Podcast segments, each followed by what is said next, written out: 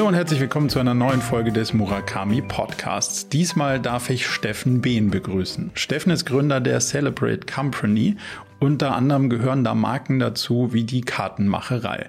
Mittlerweile macht die Celebrate Company über 100 Millionen Euro Umsatz und ist damit zu einem recht zentralen Player geworden.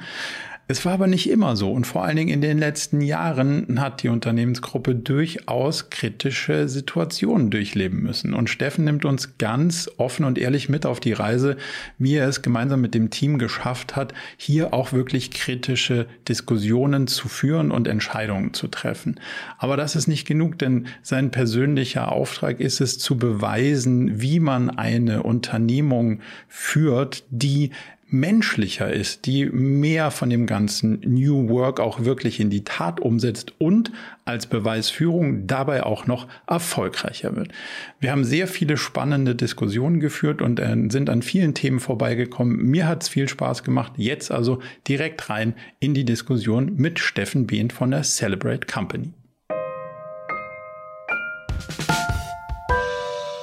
Steffen, ganz herzlich willkommen zur nächsten Folge unseres Podcasts. Zum Einstieg die Frage, wie stellst du dich auf Dinnerpartys vor, auf denen du zwar eingeladen bist, niemanden kennst, aber auch nicht so eine wirkliche Agenda hast?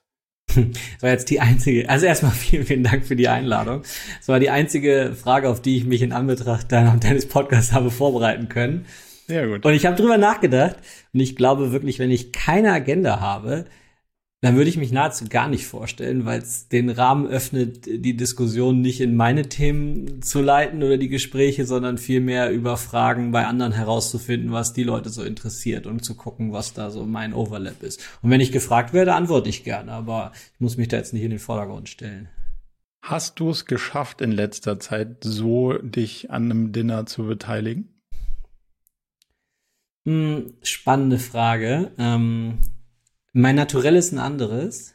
Ähm, und äh, ich habe mich immer wieder dabei erwischt, wie ich, äh, es soll gar nicht arrogant klingen, aber dann so eine, so eine Konversation geowned habe. Ne? Einfach mhm. durch, durch meine Art. Ich, wie vorpreschend bin und Lust auf den Austausch habe und dann äh, mich in Rage rede und gar nicht, weil ich mich selbst in den Vordergrund stellen will, aber weil ich einfach irgendwie nach vorne gehen will.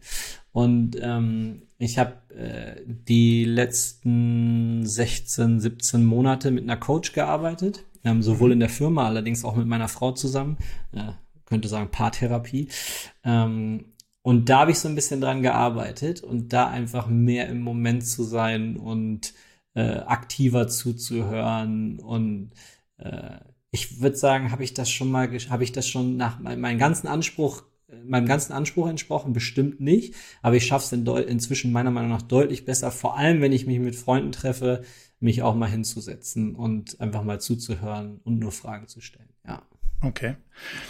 Ich kann da so eine ähnliche Analogie sozusagen ähm, fühlen, weil ich auch durch das Arbeiten an mir selbst mit externer, mit externem Feedback sozusagen dadurch genau zu der gleichen Position gekommen bin und wirklich vor wenigen Wochen das erste Mal geschafft habe, dass mich erst um 10 Uhr jemand gefragt hat, was machst denn du eigentlich? Und das, das war geil. so weit weg von meinem normalen Naturell. das fand ich dann schon wieder fast spannend. Aber wenn wir es jetzt Ist der Podcast dann deine, deine, deine, deine, deine ähm, Therapie quasi? ja, also unter anderem auch, aber es gibt noch Leute, die auch echt, also die auch echt Ahnung davon haben, mit denen ich arbeite, die, die mich sozusagen auch dabei unterstützen, in so einem Prozess weiterzugehen. Ja, cool. Da, ich, da muss ich tatsächlich kurz braggen, weil wir hatten vorletzte Woche 20-jähriges Abitur und da bin ich nämlich genau mit dem Anspruch hingefahren. Mhm. Ähm, und da kann ich mich an ein Gespräch erinnern, da bin ich wirklich stolz drauf, weil da kam eine ehemalige Mitschülerin ähm, zu mir und meinte dann so, ah, Steffen, du hast doch bestimmt irgendwas mit Computern gemacht. Und dann habe ich halt so gesagt, so, ja, ja, so im weitesten Sinne. Und was hast du so gemacht? Und dann erzählte sie so ein bisschen und dann versuchte sie noch ein bisschen rauszufinden. Ich so, ja, wir machen halt so ein bisschen Karten. Ähm, und dann kam aber mein Cousin, mit dem ich zusammen Abi gemacht habe, der hat mir dann leider die Show vermasselt und meinte so, ja, die haben schon ein paar mehr Mitarbeiter, das ist schon ein bisschen größer geworden. aber es war, ganz, es war ganz cool, weil dann sonst wäre es halt gleich wieder in diese Richtung gegangen, so, oh krass, und was macht ihr da? Und mhm. so konnte ich halt erstmal über sie mehr herausfinden. Das war schon, war schon gut. Wenn wir jetzt es dann doch bis 10 Uhr geschafft haben und dann zu der Frage kommen, Mensch, Steffen, was macht ihr denn da jetzt eigentlich mit den Karten? Was sagst du dann? Wie nimmst du mich mit auf die Reise durch Ja. eure Unternehmenslandschaft? Ähm, das würde sich auf jeden Fall um zwei Punkte drehen, weil das sehr, sehr viel auch äh, äh, sozusagen mein Ich definiert inzwischen, zumindest mein professionelles Ich. Auf der einen Seite glaube ich schon an unsere Mission, dass wir ähm, äh, einfach wichtige Momente in wunderschöne Erinnerungen äh, verwandeln. Ähm, also im weitesten Sinne bieten wir Karten an, das ist unsere Heritage ähm, zu den wichtigsten Momenten im Leben. Ähm, Hochzeitseinladungen, Geburtskarten, ähm, Weihnachtskarten und alles, was sich da drumherum so entwickelt hat. Inzwischen haben wir dazu darum aber eine kleine Gruppe aufgebaut. Ähm, und da würde ich dann auch schon überleiten in das, was, was so ein bisschen mein persönlicher Treiber ist. Ähm, ich habe für mich über die Zeit in fast zwölf Jahren jetzt sehr viel gelernt, wie ich eigentlich nicht arbeiten möchte, vor allem aus der Vergangenheit auch davor. Ähm, und ich glaube inzwischen fest daran, ähm, dass wenn ein anderes Menschenbild zugrunde gelegt wird, eins, an das ich mehr glaube, wenn man so will, ähm, man auch andere äh, Patterns im Unternehmen, andere ähm, Organisationsformen, andere ähm, Prinzipien benötigt, ähm, um eben auch diesem Menschenbild gerecht zu werden. Und ich glaube, dass man damit nachhaltig das erfolgreiche Unternehmen baut. Und das ist eigentlich so ein bisschen meine persönliche Mission, ähm, da draußen der Umwelt zu zeigen, dass man damit eben das erfolgreichere Unternehmen bauen kann. Ähm, und diese zwei Sachen, und die kommen natürlich dadurch, dass ich unternehmerisch tätig sein darf, kommt es ganz gut zusammen. Also wir haben ganz gute, ganz guten Playground dafür, um da verschiedenste Sachen auszuprobieren. In den letzten, ich glaube jetzt seit acht Jahren machen wir das. Also dieses anders, etwas anders als der Mainstream, würde ich mal sagen. Das heißt also, du hast eine Überzeugung, wie Unternehmertum oder das ganze Thema Wirtschaften funktionieren müsste und sollte und versuchst das in deinem eigenen, eurem eigenen Unternehmen quasi als Feldversuch umzusetzen, um andere zu motivieren, da zu folgen. Kann man das so Exakt. zusammenfassen? Ja, genau. Ja, ich glaube, ähm, äh, mein Bruder sagt das immer so schön, der macht ja inzwischen Impact Investments, ähm, dass Unternehmer am Ende eine der größten Hebel sein werden, äh, wie wir wirklich äh, nachhaltig Veränderungen umsetzen. Die Politik kann nur Rahmenbedingungen setzen. Ähm, und ich glaube, ich mache das auch über, mit Überzeugung aus dem Menschenbild heraus. Es klingt so hochtrabend, aber ich habe auch gar keinen Bock, anders zu arbeiten. Also ich möchte Mhm. halt so arbeiten und ich glaube, äh, gesehen zu haben, dass das deutlich ähm, ich würde wollte schon sagen motivierender ist, aber da, ich bin gerade nicht der Meinung, dass motivierender ist. Es ist weniger demotivierend. ähm, es macht einfach mehr Spaß, ja. Und ich bin, für mich ist Spaß einer meiner größten Treiber. Und äh, ich glaube daran, dass da draußen ganz, ganz viele Menschen irgendwie in so einem grauen Hamsterrad sitzen und dass das völlig unnötig so ist. Ähm, und wie nicht besser machen, wenn nicht mit einem mit einem eigenen Beispiel, das auch erfolgreich ist. Jetzt Menschenbild und Motivation sind zwei super Stichworte, die genau auf meine Landkarte passen. Aber bevor wir da tiefer reinspringen, lass uns mal einen Schritt zurückspringen in die Zeit, bevor du da Mhm. bist oder warst, wo du jetzt bist. Was, was waren das für Abschnitte deines Lebens und was hat dich da in dem Hamsterrad möglicherweise umgetrieben, dass du gesagt hast, puh, raus hier?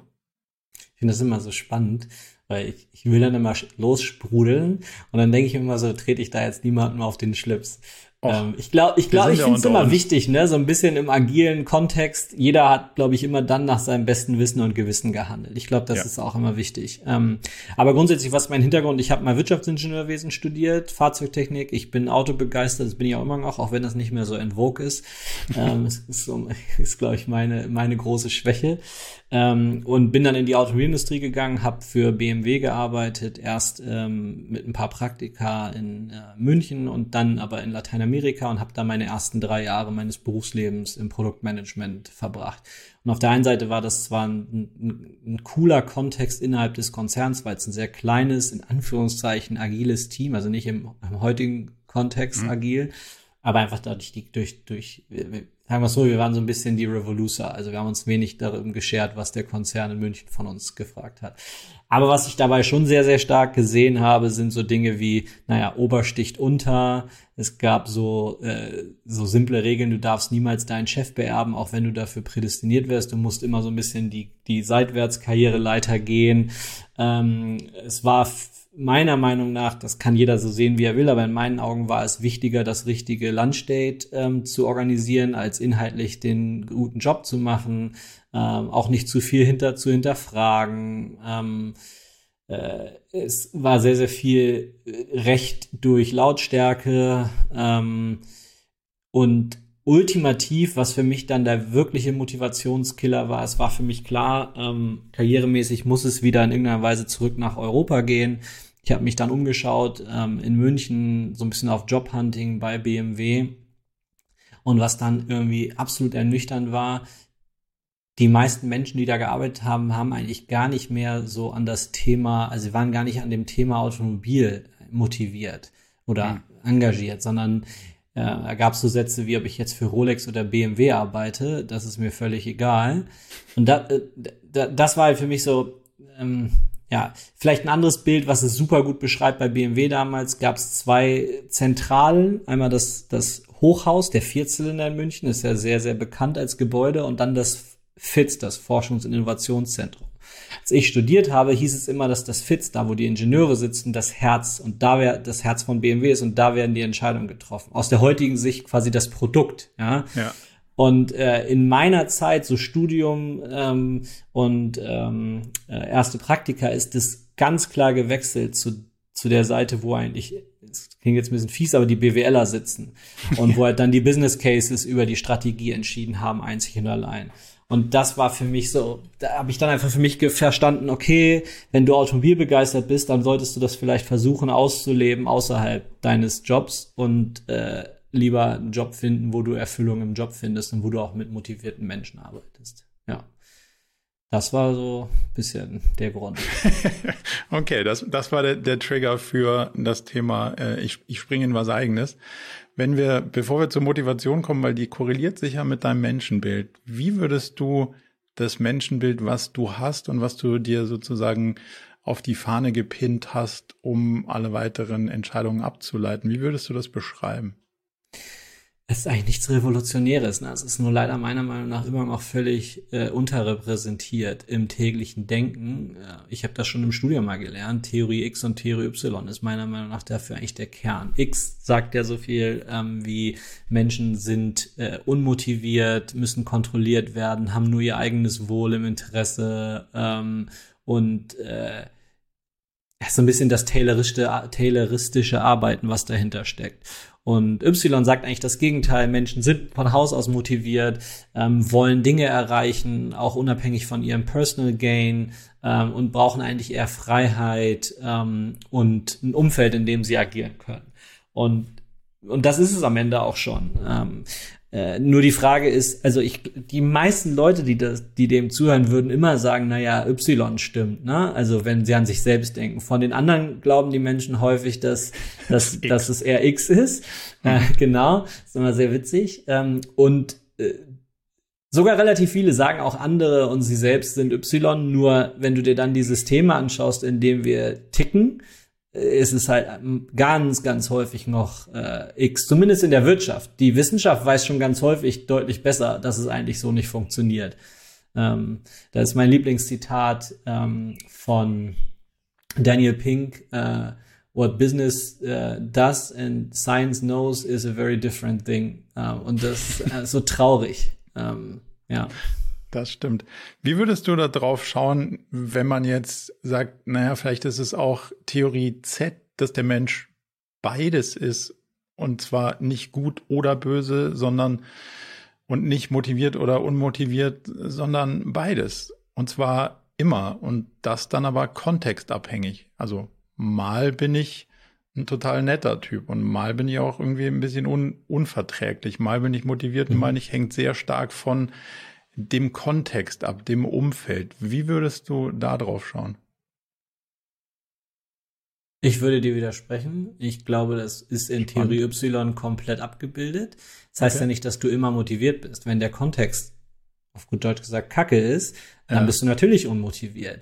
Ähm, wenn du ähm, jetzt mal schon ein bisschen weiter gedacht ein schlechtes Elternhaus hast, jetzt schlecht mal liegt im Auge des Betrachters, ähm, dann kommst du halt schon völlig unmotiviert oder ähm, desillusioniert aus der Schule heraus. Ähm, das ändert aber meiner Meinung nach nichts daran, dass du im Grunde gut bist. Ähm, und das ändert natürlich nichts daran, dass es auch kranke Menschen gibt. Klar, ähm, aber ich rede jetzt einfach mal von dem Durchschnitt. Es gibt auch Soziopathen, ja, darüber rede ich jetzt nicht.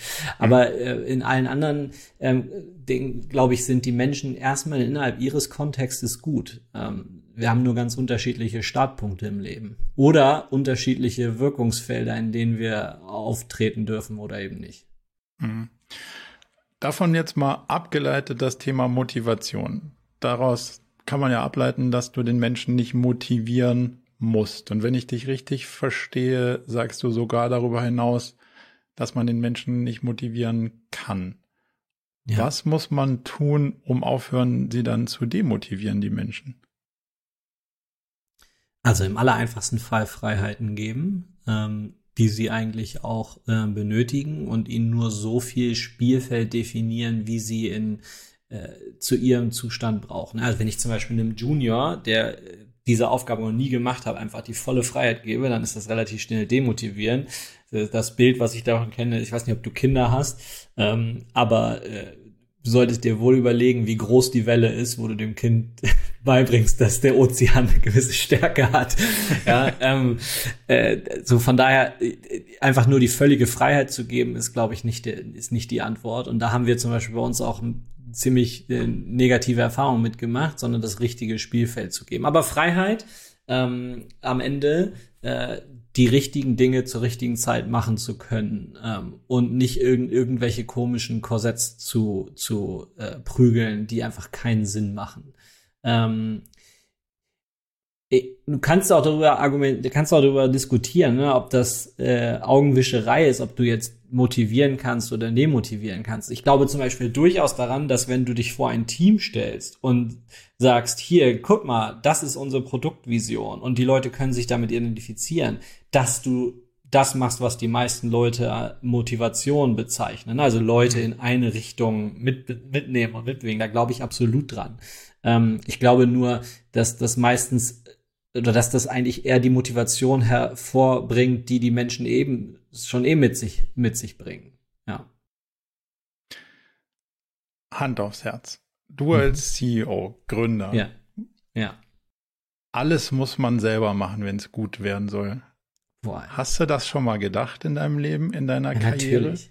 Klar, immer dann, wenn es nicht läuft. Ja. Äh, Was machst du immer, ganz persönlich dann, da, dagegen, dass das dein Menschenbild attackiert.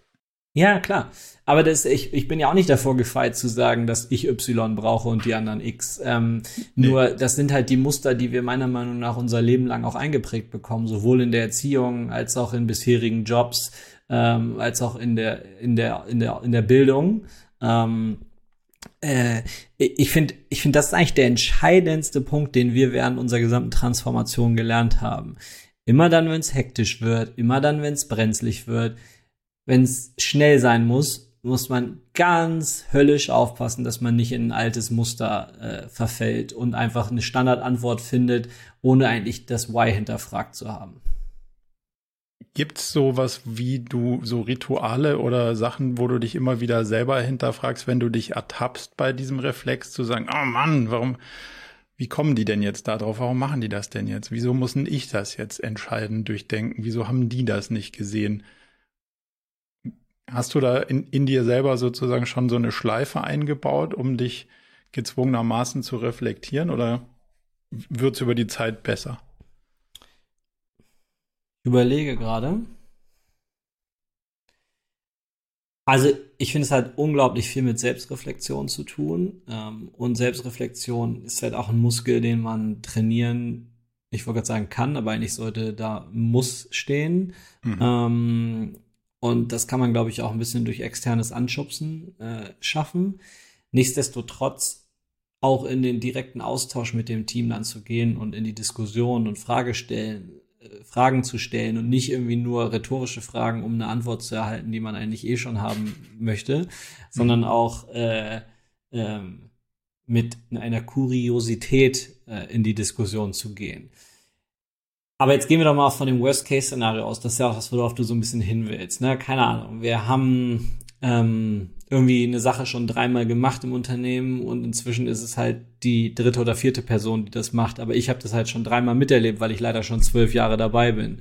Mhm. Ähm, und das ist jetzt gerade etwas, wo es nicht äh, total neue, neuen Kontext gibt, sondern es ist einfach nur, wo ich sage, come on, das macht man halt so.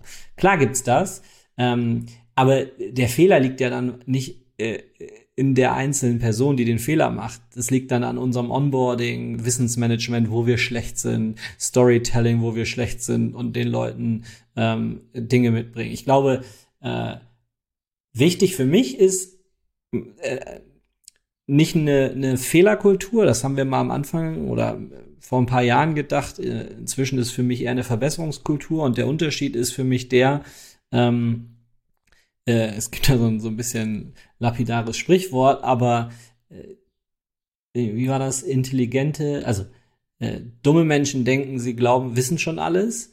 Äh, mhm. durchschnittliche Menschen lernen von ihren eigenen Fehlern und intelligente Menschen lernen von den Fehlern anderer. ähm, das und das, das, das ist meine Erwartungshaltung ans Team. Also, dass nicht jeder Einzelne jeden einzelnen Fehler für sich einmal durchexerzieren muss, um äh, zum gleichen Wissensstand zu kommen. Und dafür gibt es dann bei uns auch entsprechend kritisches Feedback. Und das finde ich auch okay. Und das muss auch, das muss auch äh, okay sein. In dem Kontext, wie schaust du auf das Thema Anerkennung von Grenzen? Weil als Gründer ist man ja natürlich ein Stück weit, ja, E-, erstmal mit diesem Silicon Valley Mindset, da sind ja Grenzen irgendwie nicht sonderlich äh, sympathisch, weil wenn man immer alles nicht in Frage stellt, dann wird es auch nicht besser. Also muss man ja alles so ein mhm. bisschen in Frage stellen und sagen, oh, come on, das geht schon, das muss schon irgendwie gehen. Hat zwar noch keiner gemacht, mhm. aber mhm. so, sonst finden wir es nie raus. Und wenn ich mit diesem Mindset auf alle anderen um mich drumrum losrenne, dann erkenne ich ja mitunter meine eigenen Grenzen nicht an, was sicher Teil des Jobs eines CEOs auch ist, sonst wird das mit der Innovation nix. Wenn ich aber nicht anerkenne, dass die anderen auch Grenzen haben und die dann auch möglicherweise in ihrem Fähigkeitsraum liegen und das dazu führt, dass sie zu Ableitungen kommen, zu denen ich nicht kommen würde, dann muss ich ja dann auch schon irgendwie anerkennen, dass es da Grenzen für mich selber, aber auch für die anderen gibt. Habt ihr das mal diskutiert oder explizit gemacht auf eurer Reise? Mm, also, witzigerweise haben wir eine, eine Frage im Culture Fit, die, glaube ich, auf das abzielt. Ne? Wie gehst du um mit einer Einstellung im Unternehmen? Das ist okay so, das haben wir schon immer so gemacht. Mhm. Ähm, also, erstmal, ich glaube, was benötigt es in, in unserer Kultur es benötigt Persönlichkeiten, die überdurchschnittlich eigenverantwortlich sind und dementsprechend auch für sich entscheiden, äh, gegen irgendwas gegenzutreten, ähm, auch wenn erst vielleicht zwei Leute gesagt haben, ja, aber das ist okay so. Ähm, mhm. Und es wird seltenst jemand einfach an die Hand genommen. Ne? Ähm, sowohl was Teamentwicklung oder irgendein inhaltliches Thema angeht, aber auch was die eigene Entwicklung angeht. Da ist schon sehr viel Selbstverantwortung äh, von Nöten. Das heißt, ich erwarte das auch vom Team und ich weiß, dass es, das kommen wir vielleicht gleich nochmal drauf zu sprechen, aber auch, dass gegenüber einer Aussage von mir äh, gegengetreten wird, wenn jemand anderer Meinung ist. Und äh, wenn das dann dazu kommt, dass ich recht hatte, dann nehme ich das niemandem übel, ähm, weil jemandem vielleicht Informationen fehlten. Wenn ich nicht recht hatte, dann freue ich mich. Ähm, äh, was kann ich dafür tun? Ich kann dafür möglichst vulnerabel auftreten und selbst über meine eigenen Fehler ähm, sprechen, über meine Fuck-ups sprechen, um zu zeigen, dass ich äh, eben nicht in dieser autoritären Position bin, die mir immer wieder zugesprochen wird, weil ich eben der CEO bin oder schon so lange dabei bin. Ähm, das, was du als zweites, zweites angesprochen hast, ist ja, wenn ich dich richtig verstanden habe, wenn die Fähigkeiten ähm, jemanden eben nur zu einer gewissen Lösung kommen lassen, ähm, obwohl es vielleicht eigentlich noch einen Lösungsraum gäbe, der größer ist. Mhm. Und dann meiner Meinung nach ähm, ist derjenige hatte ein zu großes Spielfeld. Äh, also erstmal ist es abhängig davon, wie wichtig oder oder äh, mission critical ist die Aufgabe. Wenn es eine Aufgabe ist, wo wir safe to fail sind, dann ist es meiner Meinung nach okay, um daran zu lernen. Wenn es aber eine Aufgabe ist, die einfach vielleicht einen großen Impact hat, ähm, dann sollten wir sicherstellen, dass jemand, jemand an der Hand ist, ein Sparring vorhanden ist mit jemandem, der das entweder schon mal gemacht hat oder der eine ähnliche Aufgabe schon mal gemacht hat. Oder ultimativ, und das ist auch wichtig, wir, ähm, wir haben vorab kurz darüber gesprochen, wofür wir stehen. Ich glaube, wir stehen beide nicht für Klangschale im Kreis sitzen und wir haben uns alle lieb, ähm, wir sind ein performanceorientiertes Unternehmen. Trotz äh, all, all des Menschenbildes glaube ich daran, dass es Menschen gibt, die auf gewissen Rollen performen und andere eben nicht. Ähm, und dann ist es auch okay, wenn wir im Sinne des Teams das Thema ansprechen und ultimativ auch äh, ein Ende finden, wenn äh, mehrere Schleifen durchlaufen sind. Zumindest mal auf der Rolle ähm, in dem Kontext. Heißt aber auch, dass wenn wir nicht das Zutrauen haben, dass jemand diese Rolle ausfüllt, dass man jemandem dann sagt, guck mal, bevor das schief geht und wir können es uns nicht leisten, dass das schief geht, sprich nochmal mit dem, frag nochmal die, Absolut. mach ja. nochmal das. Heißt ja. aber im Subkontext auch, ich habe nicht das Zutrauen, dass du das alleine so entscheidest, dass wir am Ende nicht traurig sind. Und damit müssen alle Beteiligten auch fein sein, oder? Absolut. Äh, äh, du kennst ja bestimmt den Begriff Growth Mindset, richtig? Ja. Ähm, genau, und da wird ja auch gerne damit gespielt. Ne? Also grundsätzlich irgendwie ist, du bewertest halt nicht den Ist-Zustand, sondern das, wo du hinkommen kannst und so weiter. Und ich glaube, dass das alles richtig ist. Ich glaube aber auch, äh, dass die zeitliche Komponente eine Relevanz hat in einem wirtschaftlichen Unternehmen. Und auch wenn ich grundsätzlich daran glaube, dass viele Menschen sich in viele Richtungen entwickeln können, glaube ich nicht, dass sich jeder Mensch in jedem Kontext in einer, in einer bestimmten Zeit entwickeln kann. Und das ist eine Realität, der wir auch äh, ins Auge schauen, ja. Und die, also wo es dann auch ein entsprechend kritisches Feedback gibt. Und wenn alles gut läuft, natürlich vom Team her das kritische Feedback.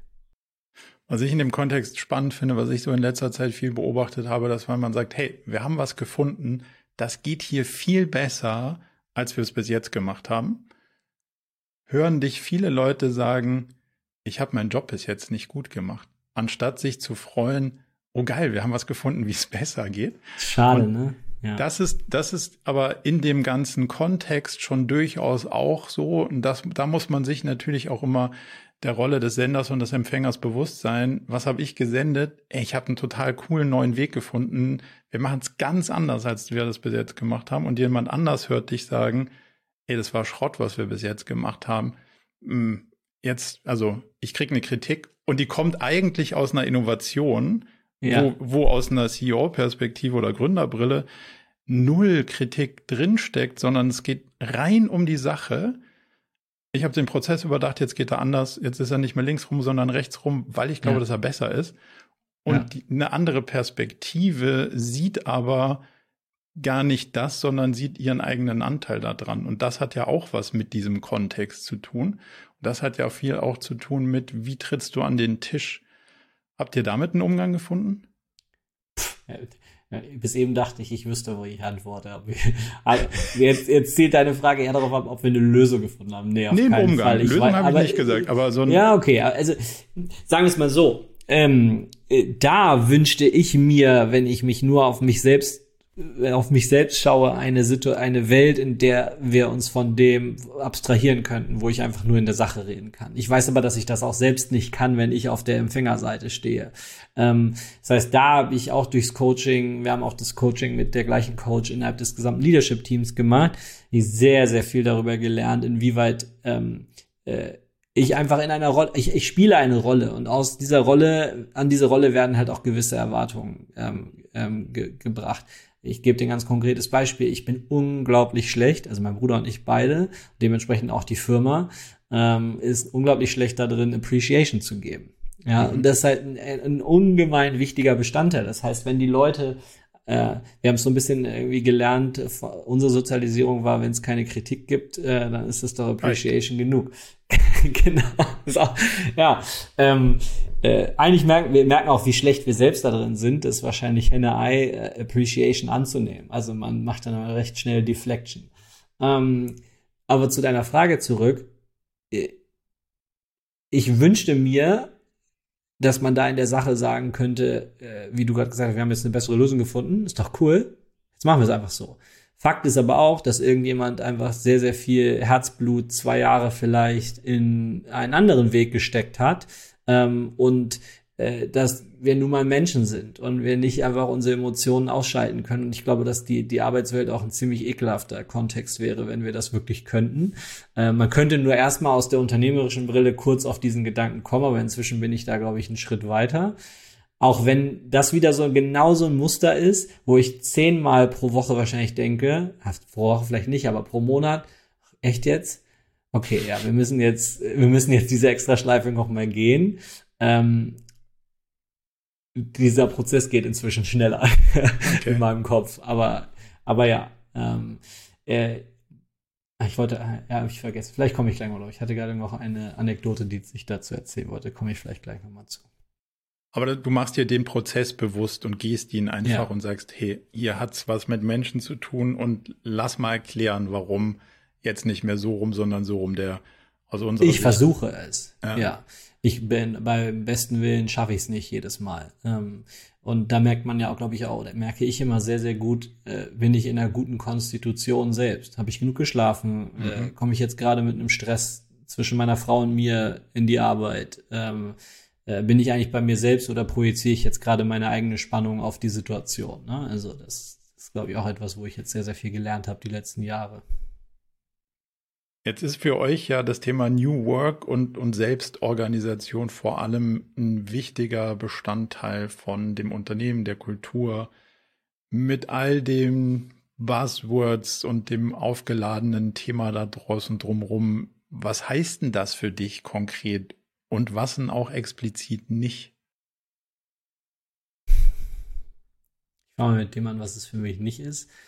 Also es ist beim besten Willen nicht der Bauchladen an irgendwelchen Tools und äh, Änderungen oder äh, irgendwelchen Lollis, die ich jetzt äh, in der Firma verteilen kann und danach äh, sind alle Leute glücklich. Ähm, und ich finde, wenn man jetzt von diesem kleinen Bild einmal rauszoomt, New Work heißt absolut gar nicht, dass jetzt auf einmal alle glücklich und äh, entspannt sind. Ähm, also meiner Meinung nach ist es eher anstrengender. Ähm, weil man einfach sich, ultimativ sich selbst die ganze Zeit hinterfragen muss. Am Ende lernt man ja immer bei sich selbst, äh, mhm. meiner mhm. Meinung nach.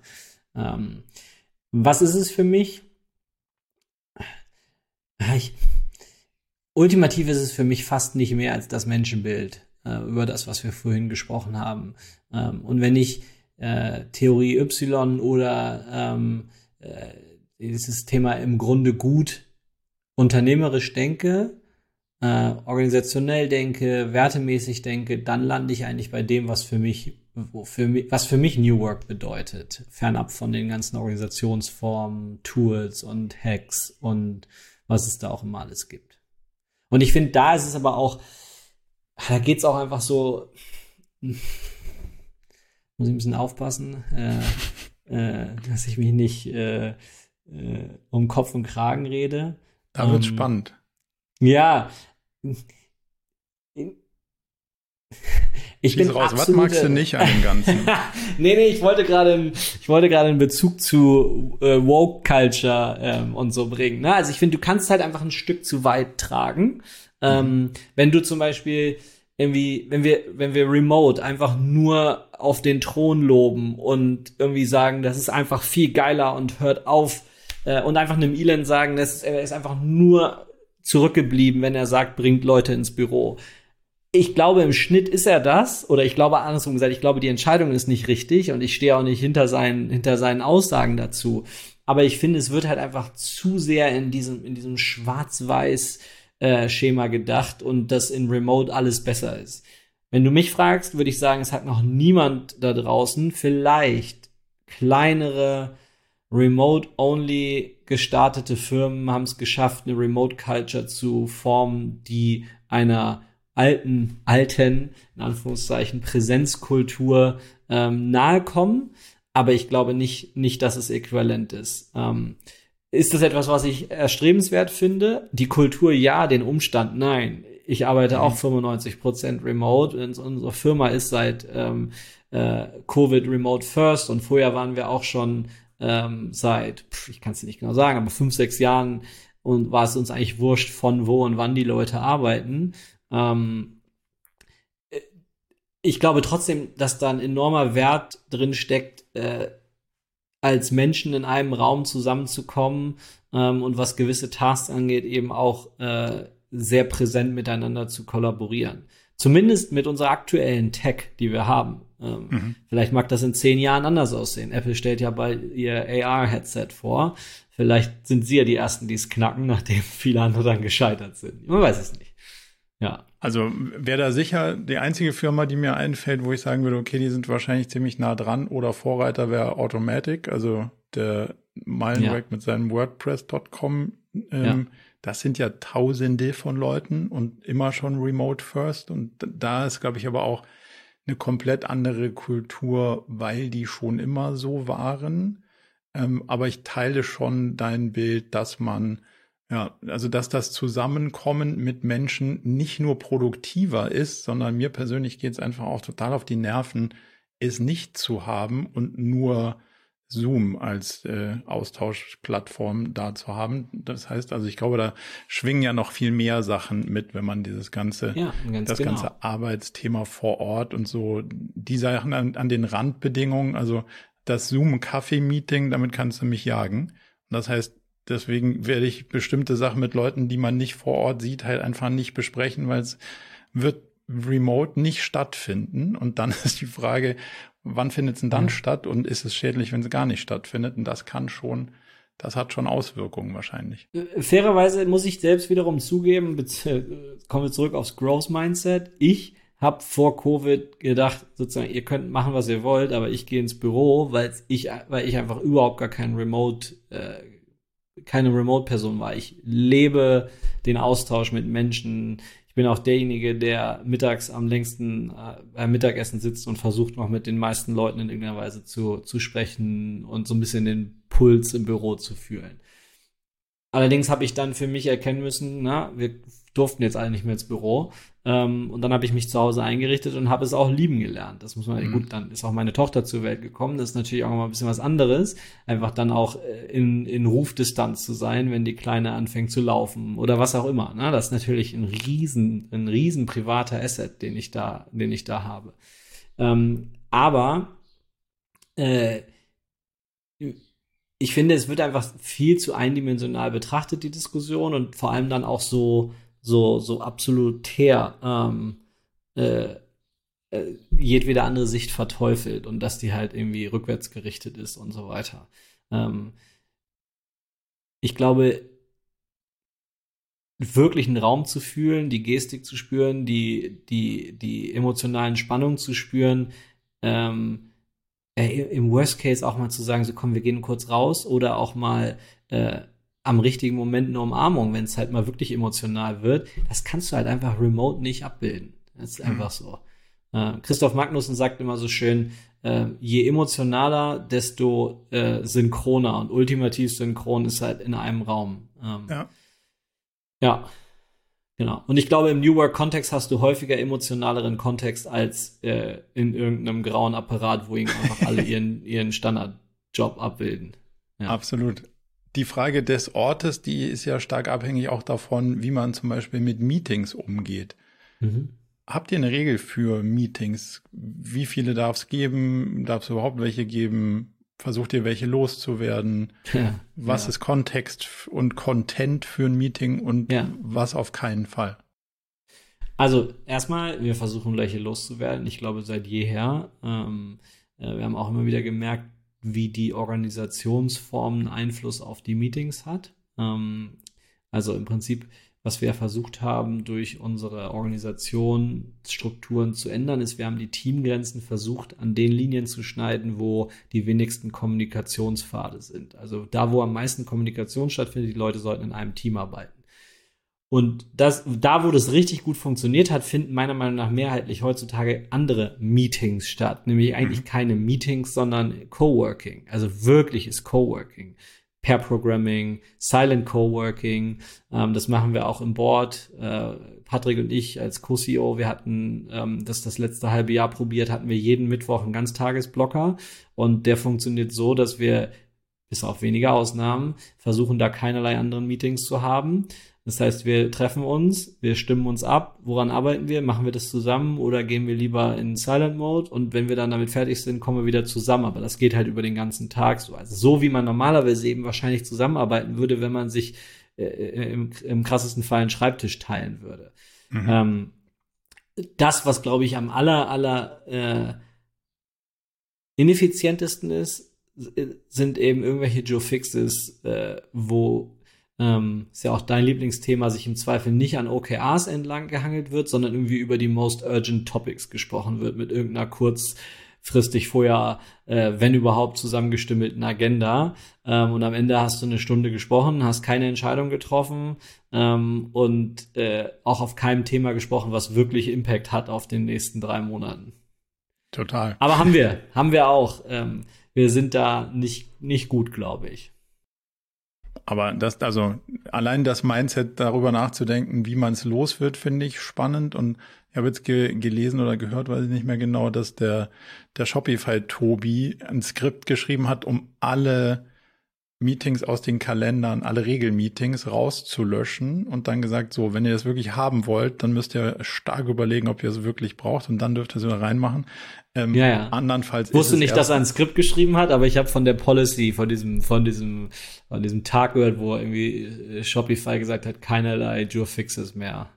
Also scheint zumindest mal so, so habe ich es äh, gelesen. Es gibt ja, kennst du dieses Topic First äh, Meetings? Nee. Es ist im Prinzip so ein Pattern, was da sich jemand darum, darum entwickelt hat. Das kannst du googeln, das ist ganz cool. Ähm, da gibt's auch klare Ideen. Es gibt der, der, das ist, glaube ich, im Prinzip so ein bisschen Public Domain. Ähm, da gibt jemand ganz klar Hinweise, was eigentlich alles Kacke ist an unserer, unserer Meeting-Kultur und warum das eine zu, zum anderen führt. Ähm, und Topic First heißt dann, du hast quasi die, das Pattern, was er vorschlägt, natürlich hat er auch eine App dazu, ähm, äh, äh, ist quasi, du hast fixe Timeslots, wo du dann immer nur in so 15 Minuten Blöcken an einem Thema sprichst, aber da dann halt immer die die Audience quasi immer die richtige ist und nicht irgendwie eine Stunde Termin oder in unseren Kalendern Google oder Teams oder was auch immer ist ja immer der Standard, wenn du irgendwie nur auf nur in den Kalender klickst und nicht ziehst, ist ja immer eine Stunde. Ähm, so, und dann, und äh, es gibt wohl äh, Ergebnisse dazu, dass die meisten Meetings so lang sind, weil die Leute halt standardmäßig auf diese Stunde klicken. Ja. Und dann sitzen die Leute da und erzählen sich halt so lange was, äh, bis die Stunde rum ist. Bis die Stunde rum ist, ja. Und alle beklagen sich darüber, dass sie nicht zum Arbeiten kommen und am Ende zum vollen Kalender haben. Bei all dem ganzen Gehate auf Meetings, ähm, finde ich, muss einfach klar unterschieden werden zwischen Terminen, wo nur gequatscht wird ähm, oder wo wirklich ähm, gemeinsam an einem Thema gearbeitet wird. Und äh, auf gewissen Führungsrollen heißt halt arbeiten in dem Fall auch einfach mal eine Diskussion zu führen, auch eine Grundsatzdiskussion zu führen. Äh, das finde ich, das darf man meiner Meinung nach nicht verteufeln. Nee, weil das wiederum geht per Slack erfahrungsgemäß nicht so gut und irgendwann Schein. in die Hose. Ja. ja. Deswegen, aber halt genau zu wissen, worum reden wir denn eigentlich und was sollen hier eigentlich rauskommen. Also eine Intention zu haben dessen, was mit der Zeit passieren soll, das finde ich schon immer essentiell. Absolut, ja. Jetzt hattet ihr ja bei, bei Corona nicht nur die Herausforderung, dass die Leute nicht mehr ins Büro durften, sondern auch, dass äh, das, was die Leute mit euren Produkten gemacht haben, nicht mehr so wirklich gut funktioniert hat. Nämlich heiraten hat ja, also das Heiraten selber hat noch gut funktioniert, äh, aber das Feiern Na, und das ja, Leute genau. einladen genau. und das mm, ja, Fotos davon irgendwem schicken und all diese Sachen, die durchaus einen, einen stark treibenden Aspekt auf eure Produktlandschaft hatten das ja eher nicht mehr. Was war euer Gedankenmodell, damit umzugehen, mit dieser doch durchaus massiven Herausforderung bis Bedrohung eures Geschäftsmodells? Also ich würde sogar fast ein Stück weiter gehen. Ich würde sagen, der Event wurde quasi verboten. Ähm, ja. Es gab auch Momente, wo die Standesamte ja auch nicht, Standesämter ja auch nicht mehr Leute willkommen geheißen haben. Ähm, mhm. und bei den meisten anderen Events brauchst du kein Standesamt, sondern da, da ist der 30. Geburtstag sehr schön, wenn es einen 30. Geburtstag gibt. Aber wenn die Feier nicht stattfindet, findet der, also in unserem, in unserem Business-Kontext findet auch der Event nicht statt. Ähm, ähm, ja, also bei uns war es so, von einem Tag, wir sagen immer so, es war der Freitag der 13. Ähm, es war ja tatsächlich Freitag der 13., als so die, die ersten die erste Klarheit kam. Ähm, ich glaube, es war im März 2020 oder auch im Februar. Ich weiß gar nicht genau. Moment, 20 oder 21? Jedes Mal komme ich durcheinander. Es ist schon so lange. Ja, egal. Auf jeden Fall sind unsere Umsätze von einem Tag auf den anderen um 80 Prozent eingebrochen. Ähm, und ähm, äh, bei aller unternehmerischen Weitsicht haben wir damit auf keinen Fall gerechnet und haben auch nicht, äh, hatten auch nicht dementsprechend vorgesorgt. Ähm, kannst äh, du ja auch nicht. Also kannst du ja nicht genau. sagen, so super, jetzt alle Leute Pause und also. Ja, es gibt so ein paar krisenfeste Unternehmer, die sagen, klar, wir haben schon irgendwie drei Weltkrisen durchlebt und wir haben immer irgendwas auf der hohen Kante. Hatten wir nicht. Punkt. Ähm, ja. Wir sind ja, was die so unternehmerische Zeitleiste angeht, dann doch noch ein sehr junges Unternehmen. Ähm, aber was haben wir dann in dem Moment gemacht? Also, ja, also erstmal war für uns war für uns die Frage, ist das jetzt so das Ende von New Work? Ne? Also in mhm. dem Sinne, wie wir es oh, kannten. Spannend. Ähm, ja. Es war eigentlich so die größte Frage, die wir uns am Anfang also relativ schnell gestellt haben. Und zwar war, also woher kam das? Wir haben halt, klar hast du da, es war ja damals so, als äh, Twitter hat da so ein bisschen die, eine Renaissance erlebt, weil da irgendwie alle Leute ihre äh, äh, exponentiellen Kurven ähm, gepostet haben. Ähm, und da war es im Prinzip so, dass wir uns gefragt haben, müssen wir jetzt, müssen wir jetzt Kriegszustand, äh, klare Direction vorgeben, müssen wir jetzt einfach Command and Control machen und äh, einfach auf Effizienz gehen. Ähm, und das war für uns tatsächlich ein, ein, ein maßgebliches All Hands. Da kann ich mich wirklich noch auch in der Emotion wie heute daran erinnern. Es war, es kam immer näher und näher und wir haben uns gefragt, so wie gehen wir jetzt damit um? Ähm, äh, weil die Leute natürlich gefragt haben. Ne? Ich meine, wir sind da sehr transparent. Die Leute haben gesehen, das Marketing-Team hat gesehen, der Traffic bricht vollkommen ein, ähm, die Produktion hatte nichts zu tun, Service hatte nichts zu tun, äh, es spricht sich herum. Ne? Mhm. Ähm, das heißt, wir hatten keine, es war nicht, es gab keine Möglichkeit, das tot zu schweigen. so. Ähm, und dann haben wir uns, haben wir uns hingesetzt und haben gesagt, es gibt eigentlich diese zwei Varianten. Ähm, und die eine wirkte für uns erstmal klarer, nämlich irgendwie Command and Control und wir sagen euch jetzt, wo es lang geht und das und das wird passieren. Ähm, und dann haben wir aber gemerkt, wie sich das bei Patrick und mir, äh, haben wir viele Stunden gesprochen und haben irgendwie gemerkt, wie sich das einfach falsch anfühlt und äh, haben dann das Gegenteil gemacht, ähm, haben dann sowohl informativ, also informations- und emotionsmäßig die Hosen runtergelassen ähm, im All Hands. Ähm, äh, das war rückblickend ein sehr tränenreiches ähm, und äh, packendes All Hands, weil wir beide nicht, also wir konnten das in dem Moment dann selbst nicht an uns halten, weil wir einfach sehr offen über unsere Emotionswelt gesprochen haben, haben gesagt, äh, dass wir Angst haben, dass äh, äh, dass wir wissen, dass quasi in Anführungszeichen eine höhere Erwartung an uns gestellt wird, als die, die wir jetzt gerade äh, abliefern können, weil wir selbst noch nicht in dieser Situation waren, weil wir nicht wissen, was morgen kommt. Ähm, äh, wir, wir können euch nur darüber informieren, was wir heute wissen. Und das haben wir dann gemacht. Und wir haben gesagt, hier so und so viel Euros liegen auf dem Konto. Ähm, wir haben aktuell die und die Burn. Ähm, und mit dieser Burn Rate werden wir die nächsten sechs Monate ähm, aushalten können. Ähm, und darüber waren wir zu 100 Prozent transparent. Und dann haben wir ähm, so ein paar Sachen mit an die Hand gegeben, was es für Möglichkeiten gibt. Also was ist so ein bisschen unser Optionsraum. Zu dem Zeitpunkt war noch nicht so viel bekannt. Ähm, aber aus, in diesem Termin haben wir eigentlich quasi dann als Team ultimativ haben wir die Entscheidung getroffen, aber das Team hat es im All Hands stimmungsmäßig eher getroffen. Und zwar, dass wir in Kurzarbeit gehen. Und wir haben dann damals gesagt, wir gehen vollumfänglich äh, das gesamte Team in 50 Prozent Kurzarbeit. Äh, und das, das, haben alle mitgezogen. Ähm, und wir haben es schlussendlich, und das ist eigentlich das, worauf ich am stolzesten bin, geschafft, auf 100 Prozent ähm, äh, Nettogehalt auszugleichen. Ähm, das heißt, niemand hat äh, während der, der Covid-Zeit in irgendeiner Weise auf ein Euro-Gehalt verzichtet bei uns. Okay. Aber das war zu dem Zeitpunkt nicht klar. Das haben wir ja. auch klar kommuniziert. Und das Team hat trotzdem mitgezogen. Was haben wir gesagt? Wir haben damals ganz klar, es gibt einen Vier-Punkte-Plan. Ich weiß nicht, ob ich jetzt noch alle Punkte zusammenkriege, aber höchste Priorität ist, wir erhalten alle Jobs. Zweithöchste Priorität, und für uns war damals schon klar, alle Jobs heißt auch alle, die bei uns gerade einen Vertrag unterschrieben haben oder in der Probezeit sind. Weil wir gesagt haben, alle, die irgendwie ihren Job gekündigt haben, äh, sind genauso ein Commitment eingegangen wie Leute, die jetzt schon seit zwei Jahren bei uns sind. Ähm, vor allem in, in der Krisenzeit. Ja, das ja. ist äh, so. Und das zweite war dann, wir haben gesagt, wir wollen, äh, oh, ich krieg's nicht mehr zusammen. Und das dritte war irgendwie Kurzarbeit, wollen wir ver, äh, Nee, genau, das dritte war, wir wollen äh, 100% äh, Gehälter zahlen, glaube ich, und das vierte war keine Kurzarbeit. Das vierte haben wir nicht geschafft mhm. und dann war es aber für alle klar und schlussendlich haben wir es geschafft, aber das dritte zu halten.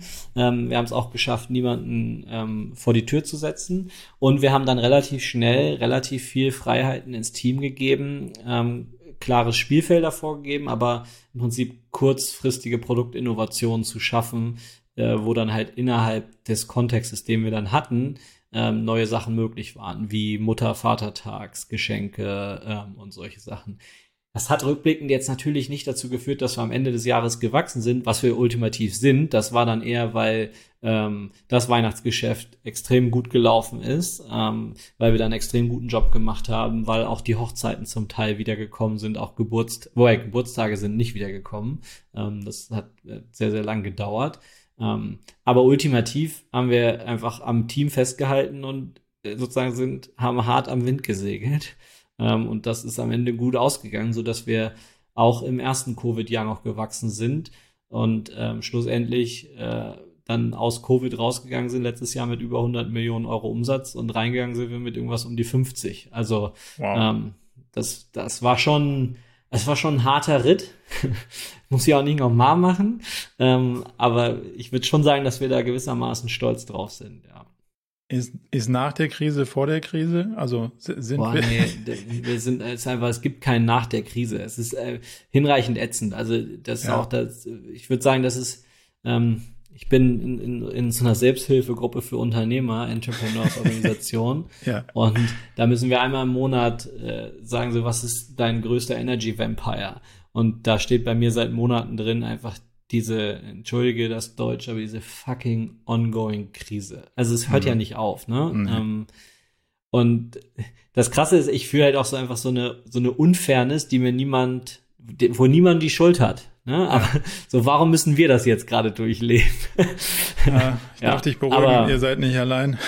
exakt, genau. Ja, ja, es trifft nahezu jeden. Leider gibt es so ein paar Profiteure in der Krise. Ähm, aber äh, außer denen, die irgendwie Masken für unglaublich viel Geld aus China importiert haben, hat so viele positiv nicht getroffen und aktuell glaube ich noch weniger. Ja, ist einfach ein bisschen anstrengend, aber nach jedem, nach jeder Durchstrecke kommt auch irgendwie wieder eine Zielgerade, glaube ich. Zwei, zwei Fragen, um da tiefer reinzugehen. Die erste ist, jetzt gibt es ja viele Arbeitnehmerinnen und Arbeitnehmer, die in ihrer Karriere noch nie sowas gesehen haben wie einen wirtschaftlichen Abschwung. Corona jetzt mal ausgeklammert, weil da gab es ja. ja. sicher auch noch ein paar, ähm, ja, ein paar pushende Effekte und viel frisches Geld in den Markt und so. Da, da wurde ja viel ausgeglichen, was ähm, zu, zu anderen Effekten geführt hat. Aber so eine Absolut. richtige wirtschaftliche Krise im Sinne von, hey, da geht's jetzt auch mal wieder nach unten und nicht nur nach oben. Das haben ja viele in ihrem Arbeitsleben noch gar nie erleben müssen. Geht ihr damit speziell um, das Leuten auf die Platte zu legen und zu sagen, anderes Setup, als wir es bis jetzt kannten, heißt auch daraus resultierend andere Entscheidungen treffen? Mm. Das ist so eine gute Frage. Also ich würde mal so anfangen. Ähm, wir haben uns am Anfang von Covid sehr stark die Frage gestellt, welche Verantwortung haben wir eigentlich als Unternehmer ähm, innerhalb dieser Situation? Und wir haben damals für uns beantwortet, ähm, dass wir erstmal auch da wiederum der Wissenschaft gefolgt sind, zumindest dem wissenschaftlichen Mainstream, ähm, und gesagt haben, so hier flatten the curve, ihr bleibt jetzt alle zu Hause. Wir haben über exponentielle Kurven informiert. Also wir haben einfach über Dinge gesprochen in All Hands, ähm, die mit unserem Unternehmenskontext waren die eigentlich völlig irrelevant. Ne? Also wir haben einfach den Leuten erklärt, warum es jetzt gerade sinnvoll ist, eine Maske zu tragen und zu Hause zu bleiben. Ähm, und das jetzt irgendwie ein weitergesprungen auf deine Frage. Ähm, uns bleibt am Ende, glaube ich, gar nichts anderes übrig, als jetzt auch Klarheit und Kontext zu diesem gesamtwirtschaftlichen, zu dieser gesamtwirtschaftlichen Situation zu bringen. In diesem Fall ist es ein bisschen klarer, ne? Also zum Beispiel, wir hatten letztes Jahr ähm, signifikante Gehaltserhöhungen, dieses Jahr wird das nicht der Fall sein. Können wir uns einfach nicht leisten in diesem äh, unternehmerischen oder in diesem wirtschaftlichen Kontext. Ähm, und und das, was da halt so, so krass clasht, meiner Meinung nach, ist halt die individuelle mit der äh, Gruppensicht. Ja, also ja. jedes Individuum sagt völlig zu Recht, ich habe doch einen geilen Job gemacht, ich habe mich weiterentwickelt. Die Butter mhm. ist teurer geworden, ich brauche mehr. Das Alle ist noch die, die zweite Komplexität. Ja, das Leben ja. ist ja teurer geworden. Fakt ist aber auch, dass die Gehälter gefallen sind. Also wir haben ja ein sehr, sehr umfangreiches Gehaltsmodell ähm, entwickelt und da schauen wir, müssen wir uns zwangsläufig jedes Jahr ähm, mit sehr, sehr vielen Datenpunkten auseinandersetzen. Und da haben wir im letzten Jahr zum Beispiel noch die Gehaltskurve für Softwareentwickler nach oben angepasst, ziemlich intensiv. Und wir müssen dieses Jahr eigentlich äh, der Realität ins Auge schauen, dass wir sie wahrscheinlich einen Tick zu weit angepasst haben und sie heutzutage eher ein Tick niedriger ist. Also, ich meine, wir sehen ja alle, ähm, ist, ist, nee, das war falsch. Ich sehe es jeden Tag, wie viele Freelancer sich mir heute ähm, auf LinkedIn anbieten versus vor einem Jahr. Hm. Und Freelancer sind automatisch ein Indikator dafür, wie danach auch der Arbeitsmarkt aussieht, weil das sind nun mal leider in Anführungszeichen die ersten, die ihren Job verlieren, in dem Moment, wo es halt ein bisschen schwieriger aussieht. Ja. Aktuell sehe ich es daran, wie viel leichter es ist, gute Produktmenschen ähm, oder auch Softwareentwickler zu finden im Vergleich noch zu vor einem Jahr. Das ist das ist wie Himmel und Hölle aus Arbeitgebersicht. Aber das heißt natürlich im Umkehrschluss auch, dass einfach ein Druck aus dem Markt genommen wurde. Ähm, wir wissen ja nun mal alle, glaube ich, dass gerade sehr, sehr, sehr viele Unternehmen die Gunst der Stunde genutzt haben, um einfach mal eine Massenentlassung durchzuprügeln, obwohl sie es vielleicht auch in ihrem unternehmerischen Kontext gar nicht benötigt haben, aber weil es jetzt einfach gerade in Vogue war und akzeptiert war. Ähm, Kannst mit der, mit der, Welle mitschwingen und kriegst nicht die, kriegst nicht zwingend die, ja, genau. die Kritik dafür. Ja, genau. So, von daher glaube ich, dass das schon auch so ein bisschen unser Auftrag ist, ähm, den Leuten ein bisschen das zu erklären, aber es ist nicht einfach. Es ist nicht einfach. Die, ich glaube schon, das aber ich fühle mich dabei auch mal, wenn ich darüber spreche, so ein bisschen wie irgendwie, als ich mit äh, 16 an einem Geburtstag meines Vaters teilgenommen habe und mir irgendwelche älteren Menschen erklärt haben, ja, werd erst mal so alt wie ich, dann verstehst du das schon. Weißt du, aber, ja. aber es ist halt schon so, ne? Also ich, ich verstehe deinen Punkt und ich stimme dir vollkommen zu, aber ich möchte halt auch nicht, dass es so wirkt wie, naja, jetzt erklären wir euch mal, warum ihr jetzt mit weniger Geld auskommen müsst. Ähm, also ich habe neulich eine Statistik gelesen, die ich, die mich wirklich von den Socken äh, aus den Socken wie heißt denn das nochmal? Weiß schon. Ähm, aus den Socken da, gehauen, glaube ich. Aus den Socken von, gehauen, von ne? Ja. Ähm, wie das private, durchschnittliche private Vermögen während der letzten drei Jahre gestiegen ist. Die meisten Leute haben ja weiterhin ihren Job gehabt, die meisten Leute haben auch weiterhin dasselbe Gehaltsniveau gehabt und die wenigsten Leute sind in die Ur in Urlaube gefahren und sind häufig essen gegangen. Das hat im Durchschnitt dazu geführt, dass der, äh, der äh, private Konsum gesunken ist, aber die Einkommensquelle gleich geblieben ist und das hat zu einer äh, vergrö signifikanten Vergrößerung der Privathaushalte geführt oder der, äh, der Vermögenszustände. Die Leute haben aber eine komplette Konsumzurückhaltung. Ähm, und das fällt halt komplett auseinander und das am Ende auch leider ja so ein bisschen Trigger von der aktuellen Krise, in der wir stecken. Ja, also ist nicht einfach, aber und ich, und ich glaube, da ist Empathie und Mitnehmen für die Gesamtsicht ja. in beiden Fällen das Richtige, damit man nicht der, ähm, der 16-Jährige ist, dem, wo die anderen einem die Welt erklären, sondern halt zu sagen, okay, ich erkläre euch nur mal den Trade-off, vor dem wir stehen und aus den und den Gründen glauben wir, in der Zukunft könnte es so und so aussehen. Und dann geht das einfach nicht mehr auf, wenn immer alles teurer wird, sondern wir müssen, und auch da kannst du ja wieder deinen Vier-Punkte-Plan fast schon wieder rausholen und sagen, guck ja. mal hier, ganz oben steht, keiner muss das Schiff verlassen, wenn das Schiff aber Löcher hat und wir dann. Aber das ist das, das Krasse. Also wir hatten da, also ja, ich bin gerade ein bisschen abgeschwiffen, ne? aber vielleicht nochmal zu deiner Frage zurück. Wir haben halt sehr, sehr intensiv im All Hands darüber gesprochen, was wir eigentlich an Anspruch haben und was wir aber aktuell mit welcher Realität wir uns befassen müssen. Ähm, und da gab es aber auch, wir haben eine relativ offene QA-Session ähm, Zu dem Zeitpunkt hatten wir noch anonyme Fragen, inzwischen nicht mehr, weil die Tonalität zum Teil ein bisschen schwierig war. Jetzt machen wir die Fragen mit Namen. Ähm, okay. Äh, und das Beispiel, was es gab, war anonym gefragt, okay, aber wenn wir jetzt keine Gehaltserhöhung machen können, warum schmeißen wir dann nicht einfach 20 Leute raus, damit die Leute, die es verdient haben, auch eine Gehaltserhöhung bekommen? okay. Krasse Sichtweise, aber am Ende des Tages ist es ja sachlich erstmal richtig. Ja, das heißt, du musst das einfach mit einbeziehen in deine ähm, äh, in deine Perspektive. Ich würde behaupten, die meisten Unternehmen, die jetzt eine Kündigungswelle gemacht haben, die haben auch nicht eine Gehaltserhöhung gemacht. Aber äh, das stimmt nicht ganz, meiner Meinung nach. Nee? Nee. Okay. Ich, also ich ja. habe andere Sachen in Teilen gesehen. Also ja. Sachen kündigen und dann dafür frei gewordene Mittel, in, in, natürlich nicht alles, sondern ein Teil davon auf das Halten der Top-Talente gesetzt, mhm. damit die ja. dann die nicht auch noch abhauen. Das ist ja auch ein, also kann ja auch ja. eine. Kann und ja da kannst Doppel du schon fast eine philosophische Frage stellen. Was Voll. ist am Ende der größere Faktor? Die kurzfristige mehr Kohle, die irgendjemand bekommt, oder ein großes Fragezeichen, bin ich der Nächste? Ähm, äh, ich finde es sau, sau schwierig. Ähm, ich glaube, wenn du mich nach einer Meinung fragen würdest, dass äh, bei diesen ganzen Kündigungs, äh, diesen ganzen Layoffs ähm, unterschätzt wird, was das äh, am Ende für die Kultur für eine Bedeutung hat und wie viel Grundsicherheit in Frage gestellt wird, meiner Meinung nach. Mhm. Deswegen ja umso wichtiger, transparent sein, nachvollziehbar machen, zur Empathie einladen und all diese Themen, ja. damit es eben nicht missinterpretiert wird. Wenn wir von der Kultur noch mal kurz auf so Hard Facts wie Strategien und Ziele gehen, mhm. was hat das mit mit Strategien, ähm, also mit den Prozessen für die Entscheidung über Strategien und Ziele gemacht? Dieses kalt erwischt werden von heute auf morgen.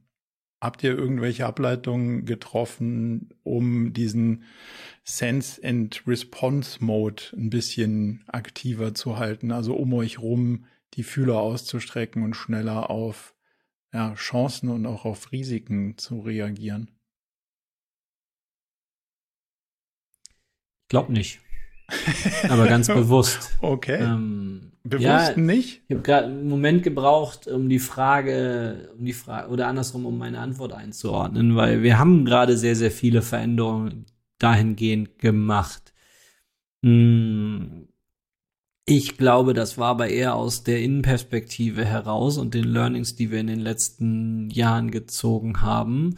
Ähm, zum Beispiel haben wir jetzt, also wir, shiften jetzt einfach gerade mehr Attention nochmal auf neue Geschäftsmodelle und Innovation.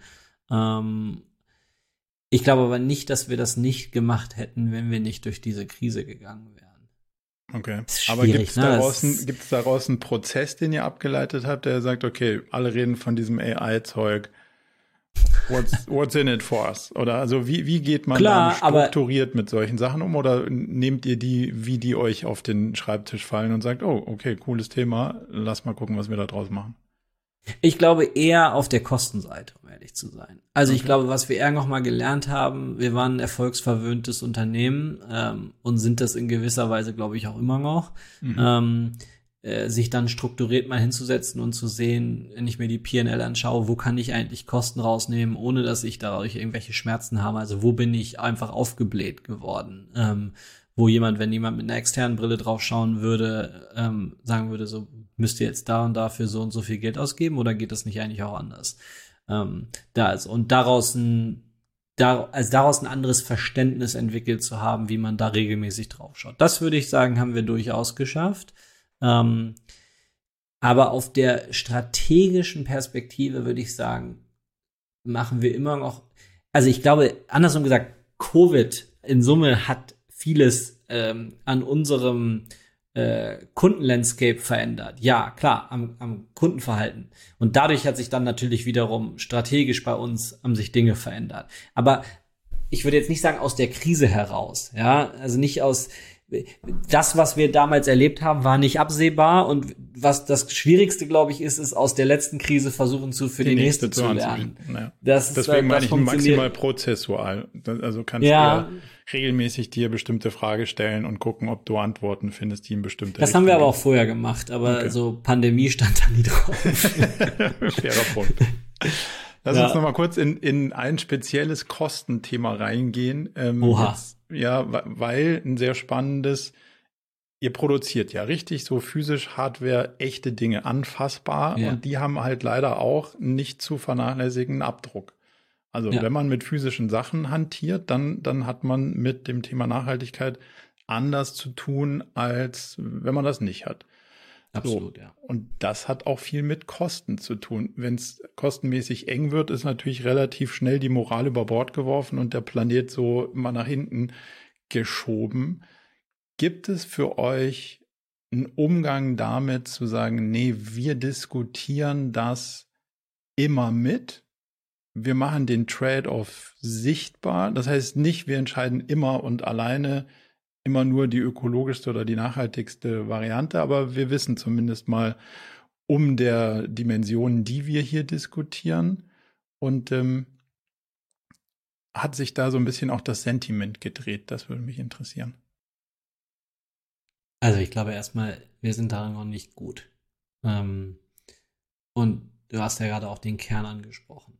Also wenn du es wirklich weit treibst, müsstest du Teile unseres Kerngeschäftsmodells hinterfragen. Äh, ne? Also auf sehr mal äh, offen gesprochen, wir fällen Bäume, um darauf Karten zu drucken. Ähm,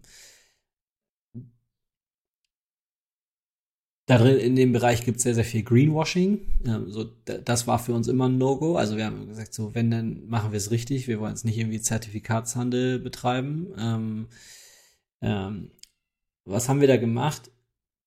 Ja, also es gibt so, so ein, zwei Leuchtturmprojekte, die cool sind. Ähm, Lange Zeit war das für uns nicht richtig möglich, weil wir, was heißt nicht richtig möglich, war es nicht direkt innerhalb unserer Ownership, weil die Produktion nicht unsere war. Die haben wir erst vor jetzt drei Jahren übernommen. Ähm, ah, okay. Und sukzessive äh, hat sich da auch eine Kulturveränderung eingestellt ähm, und ein anderes Wertesystem.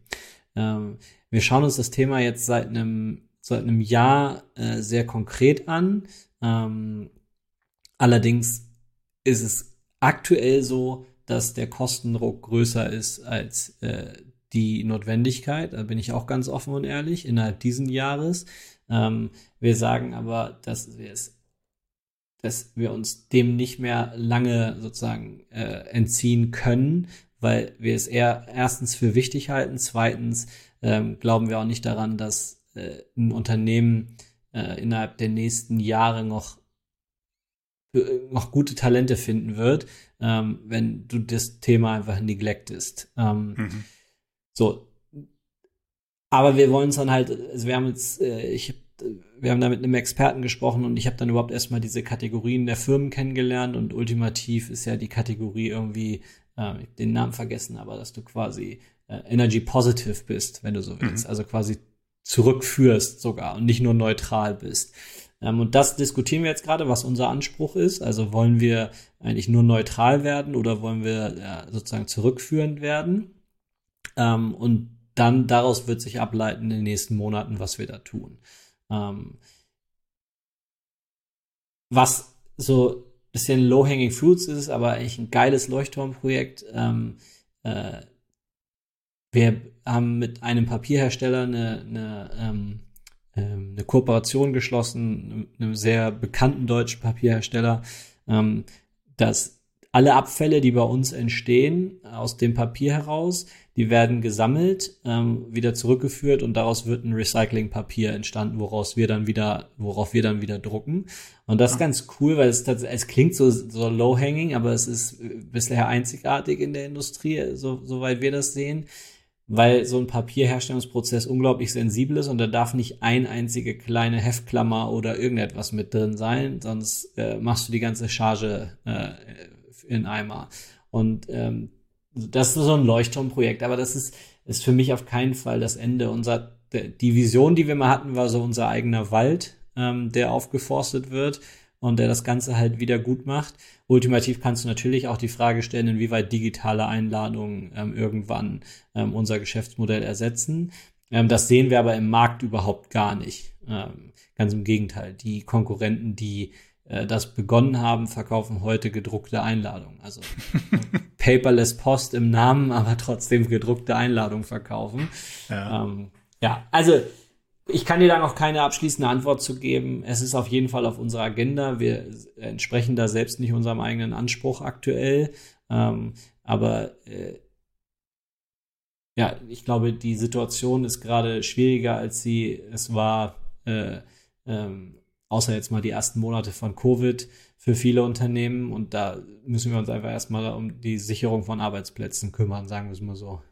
Und diskutiert ihr diesen Aspekt bei, bei neuen Produktionsprozessen und bei sowas ja, konkret absolut. immer mit und sagt, okay, was hat, was heißt denn das jetzt auf der ja. Ebene der Nachhaltigkeit? Und ja, es gibt da dann sehr, ja, es gibt da ein sehr, sehr schönes äh, Beispiel, ohne jetzt zu viel verraten zu wollen, aber ähm, äh, aus Kundenumfragen und explorativen Interviews kam heraus, dass der totale hippe Scheiß ist, äh, Acrylkarten. Ähm, das und das hätten wir, klingt stark. ja, also am Ende Plastikkarten. Ja. Ne? Ähm, und das hätten wir sogar äh, äh umsetzen können, also äh, ja. produktionsseitig, ähm, und hätten damit äh, signifikant Euros verdient. Aber da haben wir uns dann irgendwie, wollen wir wirklich Plastikkarten verschicken? Ja. Und klar, auch da kannst du wieder äh, das in, äh, im Ansatz äh, recyceltes Plastik und so weiter verwenden, aber es ist trotzdem, äh, ist auf jeden Fall mal kein nachwachsendes, äh, äh, keine nachwachsende Ressource und vor allem keine biologisch abbaubare Ressource.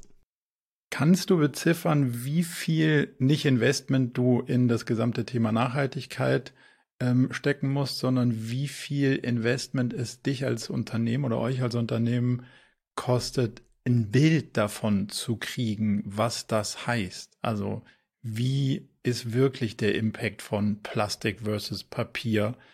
Und zwar über ein Level hinaus, wo du und ich irgendwie jetzt bei drei Podcasts gehört haben und am Stammtisch zwei Sachen aufgeschnappt haben, sondern so wirklich, wirklich mit recycelt oder nicht recycelt und Energie und nee, kann Tier ich dir 1, 2, 3. nicht sagen. Ähm, also deine Frage ist, ob ich das, ob ich das heute schon beurteilen kann, wie viel nee, Energie uns das kosten wird? Nee, wie viel Energie im Sinne von persönlichen Ressourcen, also Menschen. Habt ihr eine komplette Stelle oder ein Team, die sich ja. versuchen, dieser Fragestellung zu ja, nähern, um verstanden. die Komplexität der Herausforderung überhaupt erstmal so einschätzen zu können, dass man valide diskutieren kann. Also mir geht es gar nicht darum, was ist der Impact auf den Produkten, sondern erstmal, wie viel Aufwand kostet es euch, das Problem und potenzielle Lösungen erstmal richtig einzusortieren und da Know-how an den Start zu kriegen. Haben wir ein bisschen Glück. Ähm, also wir hatten dafür eine Stelle ähm, geschaffen Anfang des Jahres. Ähm, oder, nee, stimmt gar nicht, äh, Mitte letzten Jahres ähm, und äh, haben da tatsächlich ein bisschen viel Zeit darauf verbracht, diese Stelle vernünftig auszudefinieren und haben dann schlussendlich Ende des Jahres gesagt, wir können es das aktuell nicht erlauben. Was dann allerdings dabei herausgekommen ist, war ein bisschen glücklicher Umstand und zwar zwei Mitarbeiterinnen.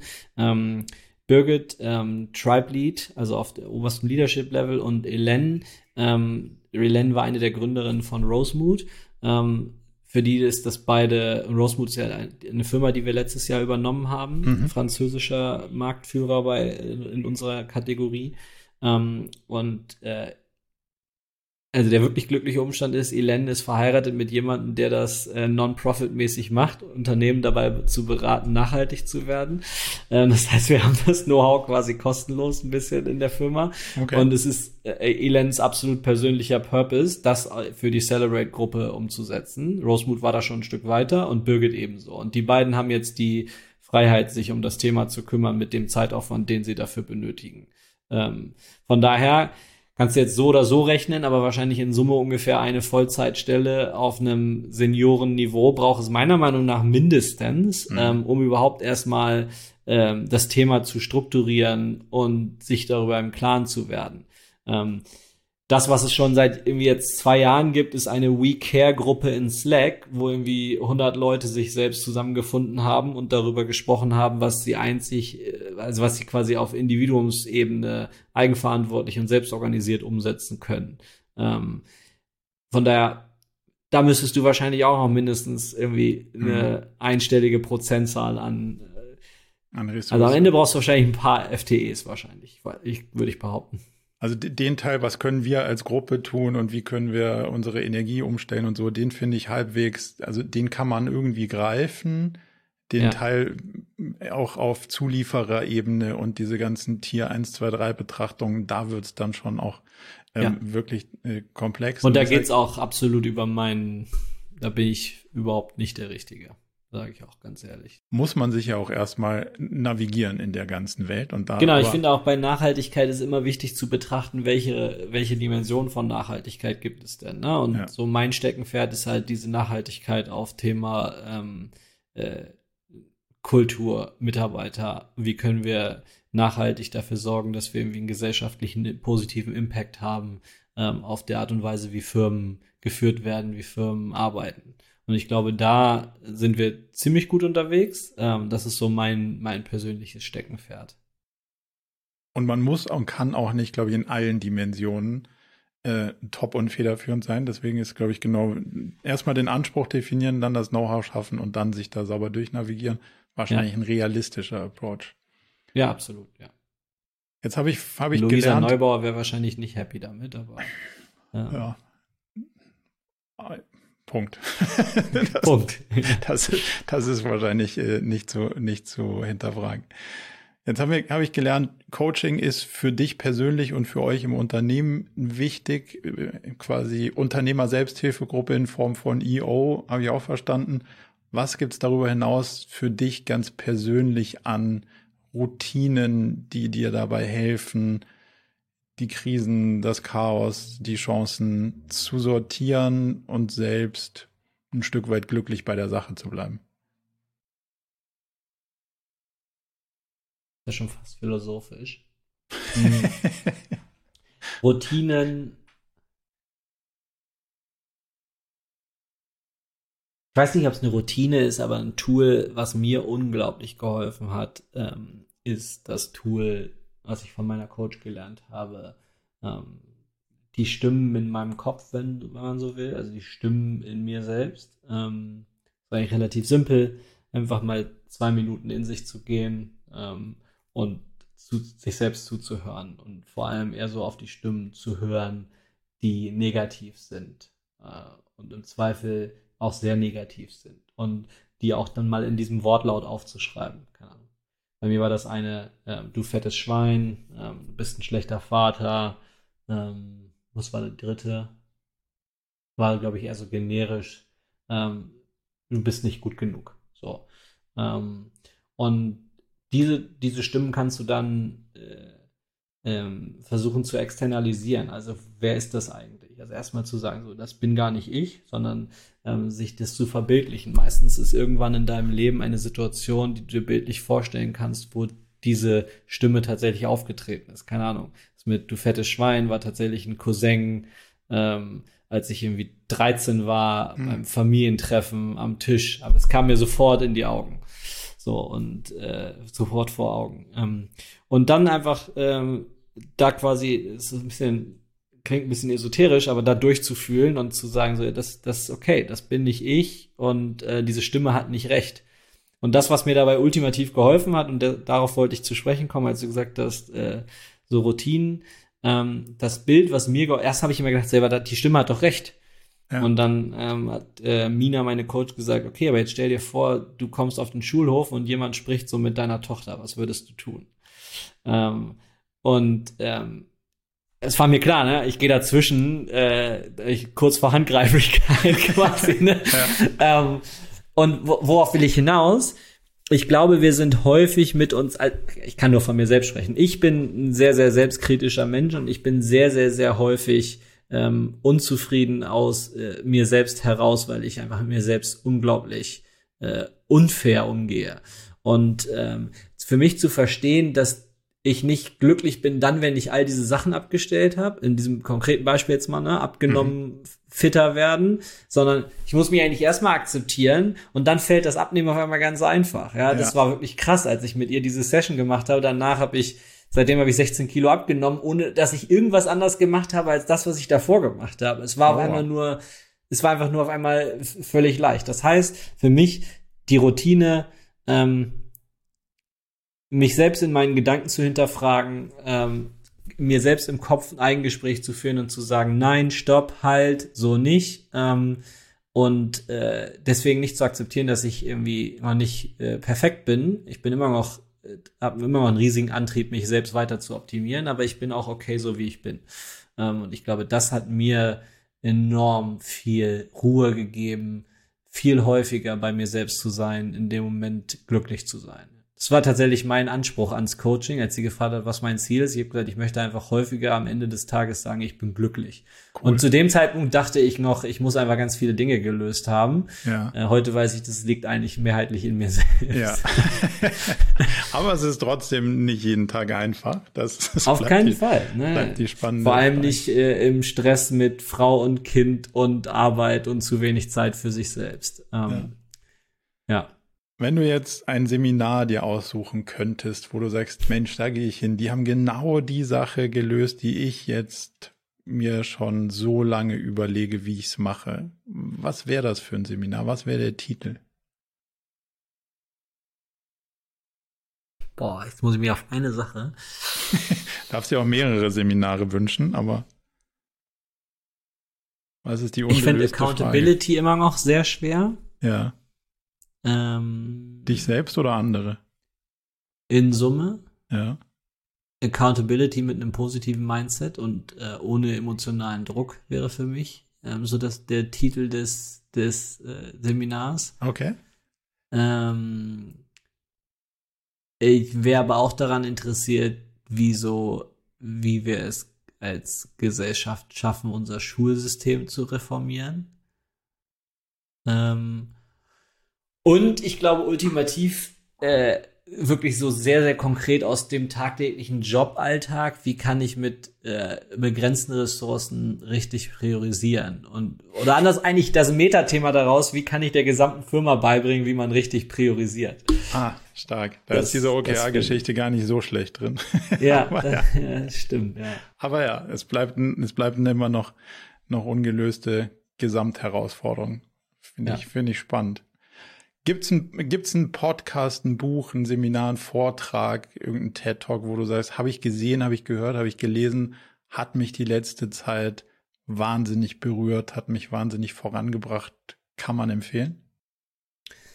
Ja, ein Buch habe ich habe es noch nicht selbst gelesen, aber mein Bruder hat mir davon erzählt, es liegt aktuell auf meinem Stapel von sozusagen Bücherschulden. Ähm, aber all das, was ich gelesen habe dazu, trifft eigentlich, glaube ich, meinen Kern im Grunde gut von Rutger Bergmann, äh, Bregmann, Rutger genau. Bregmann. Ja. Ja, ich, mir war gerade der Rutger, ja, aber mir war der Nachname nicht so ganz sich, sicher, genau, exakt. Ähm, aber so als absolute Low-Hanging Fruit, auch wenn es inzwischen, ich war geschockiert, als ich jetzt gerade mir das YouTube-Video mal angeguckt habe, wie alt der Pod, äh, wie alt der TED Talk ist.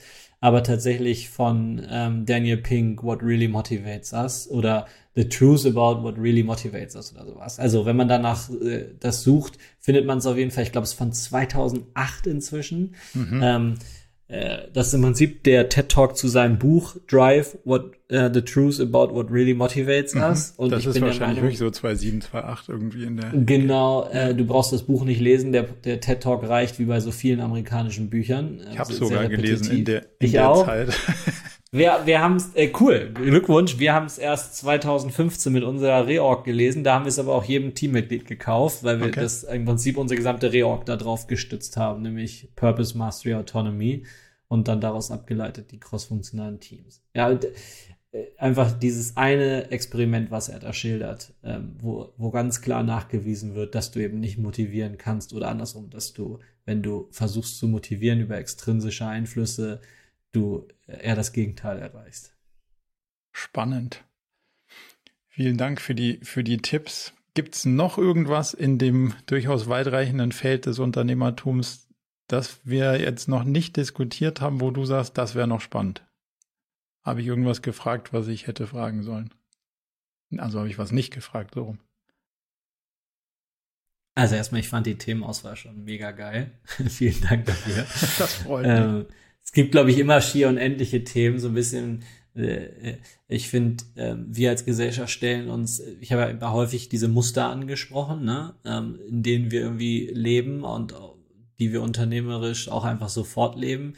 Ich finde, äh, müssen wir auch gar nicht drauf eingehen, aber so als Statement, ich finde es immer noch krass, wie was für einen Stellenwert Verhandlungen über von Gehältern hat im Vergleich dazu, wie wichtig Verhandlungen häufig als Skill für die eigentliche Aufgabe in dem Job ist. Mhm. Ähm, und was das auch häufig für auf den für einen Einfluss auf den Gender Pay Gap hat ähm, ähm, und nicht nur Gender Pay Gap, aber auch auf den, äh, innerhalb der Gender zwischen Introverts und Extroverts ähm, und so weiter. Ja, das, äh, das hinterfragt irgendwie niemand und alle sagen mal, Verhandlung ist toll, man muss Verhandlungen lernen. Uh, what the fuck, warum akzeptieren wir nicht einfach, dass Verhandlungen ein scheiß System ist, um ein gutes Gehalt zu finden? Gehalt, ja. Und ja. halt auch nicht fair ist am Ende, weil wenn das ja wieder ja, Skill, ist skillbasiert. Ja. ja. ja, total. Skillbasiert, was ein Skill ist, der nicht für jeden Menschen da draußen gleich äh, leicht oder schwer zu erlernen ist. Ja. ja. Spannend. Das würde ich sagen, heben wir uns für Folge zwei auf. Super gerne.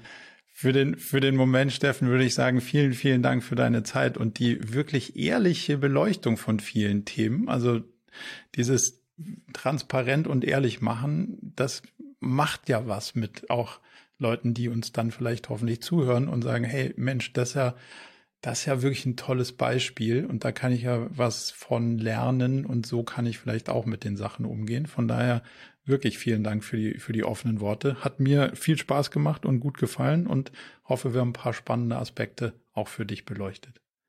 Vielen, vielen Dank für die Fragen, die häufig zum Nachdenken angeregt haben. Es hat mir echt Spaß gemacht.